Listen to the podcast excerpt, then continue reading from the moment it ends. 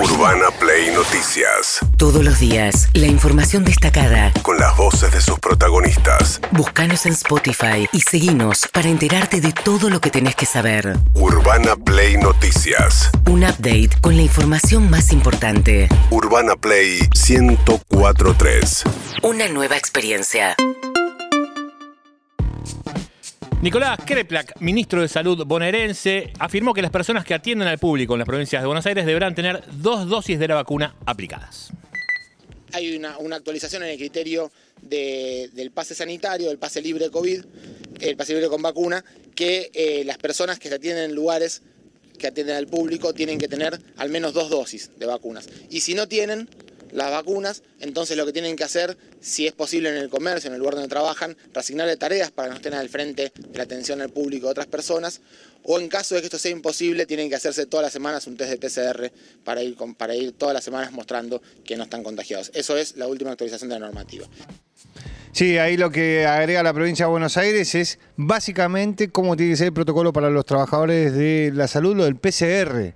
Pero igual la, la- la- la rareza de, de ese protocolo es que primero que la vacunación en la provincia de Buenos Aires es libre, con lo cual los trabajadores de la salud se podrían ir a dar la segunda dosis sin ningún inconveniente. Claro. En vez de hacer eh, todo esto del PCR semanal y, y todo eso, sino que vayan y se den la segunda dosis. Claro, sí, ni hablar. Sandra Tirado, secretaria de Acceso a la Salud, aseguró que un testeo masivo ya no es necesario. Si nosotros somos un contacto estrecho de un caso asintomático, no hace falta ir a testearnos. Por otro lado, si somos tenemos un caso claro con un contacto estrecho y empezamos con síntomas, también podemos tener, y somos jóvenes y tenemos el esquema de vacunación y no tenemos ningún factor de riesgo, podemos hacer el diagnóstico por el contacto estrecho y por la clínica, por el nexo epidemiológico de la clínica, y no hace falta tampoco el testeo. O sea, empezar a decir quiénes sí tienen que testearse y esos sí tenemos que asegurar el testeo y no hacer ya un, un testeo masivo, digamos, como sin, sin el- un criterio específico, porque tampoco eso es necesario. Bueno, lo que, lo que hace eh, la Secretaria de Acceso a la Salud, este, Sandra Tirado, es establecer alguna norma para aquellos que se tienen que ir a testear o no se tienen que ir a testear. Digo, si sos un caso, este, un contacto estrecho de un asintomático, no tenés ninguna comorbilidad, no tenés nada, bueno, nada, date por contagiado, pero no vayas a testearte. Si no, eh, eh, mantener eso. Básicamente no- lo que buscan es que no se sature el sistema y que haya testeos. Claro. Porque eh, se tienen que dar las dos cosas y hay escasez de test, lo que se está viendo es eso. Entonces, frente a eso es que no vaya todo el mundo que tiene este, un evento al que quiere asistir. Simplemente empiece a mirar este tipo de situaciones, si es un contacto estrecho de alguna persona y es asintomático, bueno, que se dé por contagiado, que se aísle, pero que no se vaya a testear. Esta situación está afectando el transporte público, específicamente el de los trenes, ¿no? Bueno, Rubén Pollo Sobrero, secretario general de la Unión Ferroviaria, sección oeste, habló de los cambios anunciados por el gobierno respecto al aislamiento de contactos estrechos. es una medida que le pidieron los empresarios. Es más, eh, yo en la empresa, nosotros en el ferrocarril tenemos un gran problema que ni siquiera eh, se ajustan al protocolo del mismo gobierno, porque cuando hay un contacto estrecho negativo te mandan a laburar. Puede ser que haya habido abusos, pero la realidad es que estamos en medio de una pandemia y los contagiados existen.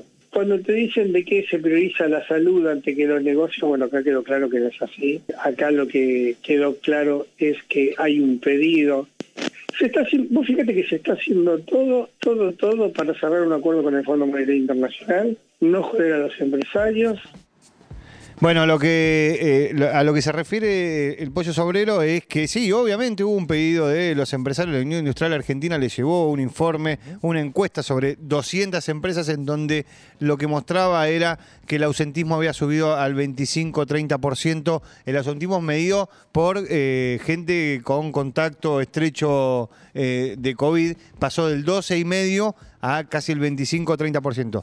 Digo, lo que también busca decir Sobrero es eh, no usen esto como la nueva frase de se embarazan para tener un plan, ¿no? Digo, tengamos una, una medida justa, la gente se está contagiando. este, los casos están subiendo, hay más de 130.000 casos diarios, con lo cual Sí. no es un cuento que los trabajadores se enferman, porque se enferma todo el mundo. Por supuesto, no, está clarísimo. Roberto Feletti, por otra parte, secretario de Comercio Interior, habló de la nueva lista de productos acordados en el programa Precios Cuidados. Hoy estamos terminando de entregar la lista a los supermercados. El fin de semana vamos a arrancar de nuevo con los relevamientos que hacemos todos los viernes y en ese punto vamos a ser este, muy, muy duros en el cumplimiento. Que las grandes empresas productoras, las grandes alimenticias, que insisto, eh, han colaborado, han trabajado y la verdad que así como yo les reconocí que el programa anterior de congelamiento se cumplió sin, sin dificultad de abastecimiento, también en este han mostrado disposición para hacerlo, así que yo creo que se va a cumplir. Bueno, ahí lo que escuchamos es al el secretario de Comercio Interior que renovó la canasta de un poco más de 1.300 productos de precios consensuados. Son productos que van a tener un aumento semestral de el 6% eh, que va a autorizar el gobierno. No todos juntos, digo, las empresas van a tener que divi- dividir en tres este, los productos que están dentro de esa canasta y van a poder aumentar por mes eh, una tercera parte de esos productos, un 2%. ¿Sí? Ahí Feletti, que se supone que es la cara mala del gobierno en lo que tiene que ver con precio, reconociéndole al sector privado que hizo el esfuerzo y no hubo desabastecimiento de los productos este, congelados durante el último trimestre del año pasado. ¿Ahora se llama Precios Cuidados o no? Ahora se. Acordados, era. precios, precios acordados, porque la idea es que está consensuada esta, esta nueva canasta. Y porque sí, como decíamos recién, eh, lo decía el pollo sobrero, al Fondo Monetario no le gustan los precios congelados. Ah, claro. Entonces son acordados. Claro. Me gustó, perfecto. Bueno, eh, quien rompió el silencio, nunca se dijo esto en los medios, eh, fue Ginés González García, ex ministro de Salud, y habló de su salida del gobierno. un dolor grande, muy difícil de ser superado, con la tranquilidad que no hice ninguna cosa que no, no estuviera habilitado, no hice nada incorrecto, eso, eso lo he planteado bien a la justicia, pero quizás cometí alguna alguna estupidez, ¿no? Por, por admitir que 10 casos, como consecuencia que se negaron a ser, hospital, ser vacunados en el lugar donde tenían que vacunarlos, que eran en el hospital Posadas, que aparecieron por el ministerio, ¿no? En un día que yo no estaba, bueno, una cosa rara, pero de todas maneras, a la distancia pienso que no, no pudo haber sido fortuito, que eso, algunos creen que, que fue una emboscada, digamos, ¿no? Una cama, como dicen los muchachos. Bueno, acá lo que eh, Ginés González García lo que está contando es lo que fue su renuncia, su pedido de renuncia que le hizo el presidente Alberto Fernández cuando salió a la luz lo del vacunatorio VIP. eh, esto, este, lo que sucedió es que un grupo de personas, entre los que estaba el periodista Berbisky, se vacunaron, en vez de vacunarse, eh, digo, todas personas mayores de edad que desde el punto de vista de la edad estaban dentro del rango que se tenían que vacunar. Pero, se saltaron la cola. digamos. Claro, lo que tuvieron es como una especie de acceso preferencial, se vacunaron, en vez de ir a vacunarse a la, clínica o al hospital que le tocaban, se vacunaron en el Ministerio de, de Salud. Y esto, eh, al final, Ginés González decía, bueno, por ahí me hicieron una cama. Este, ¿Por qué? Porque Berbisky esto, el periodista Berbisky lo cuenta Claro. Es quien lo saca a la luz contándolo como si fuera algo natural, algo normal. Y recordemos que esto sucedía en un, en un momento en donde la Argentina y el mundo en general no tenía abundancias de vacunas. No, claro. Y entonces la idea de vacunarse, ¿sí? Y la idea de conseguir una vacuna era muy importante. Y entonces ahí es donde surgió esto del el vacunatorio VIP. ¿Por qué? Porque ese grupo de personas que termina vacunándose en el Ministerio de Salud eran grupos que eran eh, personas que eran cercanas al gobierno, o son cercanas al gobierno desde el punto de vista político, desde el punto de vista ideológico, Claro. como es el caso del periodista Berbisky. Eh, aquí en De Acá Más, eh, David Cayón te había anticipado que Javier Milei iba a sortear su sueldo, su primer sueldo, ¿no? Como diputado. Sí. Tengo entendido que se anotaron como un millón de personas. Una barbaridad. Una barbaridad. Pero bueno, ayer se hizo el sorteo y Javier Milei, diputado nacional por la ciudad de Buenos Aires, por La Libertad Avanza, habló ayer en TN, dialogó con Federico Nacarado, ganador del sorteo del sueldo que Milei cobra como diputado. ¿Por qué se anotó? Y porque la plata viene bien.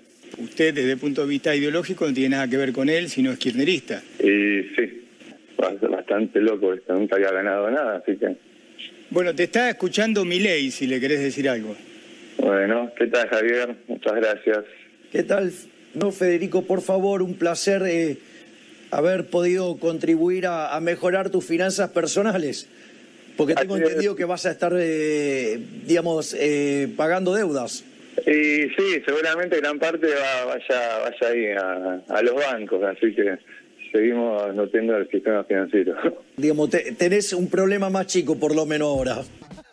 Era como yo, paga, la- paga el mínimo de la tarjeta. Claro, claro. Federico es un trabajador de la construcción, ese, eh, tiene dos hijos. Ahí le preguntaron de qué, a qué partido apoyaba Sí. o qué ideología tenía, qué sé yo. La verdad que me parecía medio, pero bueno, lo que hizo fue, cuando me preguntaron por qué se había anotado, él dijo, en realidad me anotó mi mujer. Y si hay un sorteo hay que anotarse, dijo. Excelente, Lo claro. cual es cierto. Después eh, contó que nunca había ganado nada y que era la primera vez que ganaba algo. Bueno, la cuestión es que se llevó, 200 bueno, no sé si ya se lo llevó, si ya se lo transfirieron o no, 206 mil pesos. Esa Bien. es la dieta de un diputado nacional. Viene bien, 206 mil. En este caso, yo no sé si, viste, a veces la lotería se mete y te saca un porcentaje. En este caso no creo. Bueno, ahí no sé muy bien sabe. es y por eso se lo estaba investigando. A mí le porque vos deciste, se, se anotó un millón de personas. Bueno, no Sí. es que cualquiera pueda hacer un sorteo, pedir Claro. datos, porque lo que estaba pidiendo era datos personales, pedir datos y seguir como si no hubiese pasado nada. Totalmente. Urbana Play Noticias.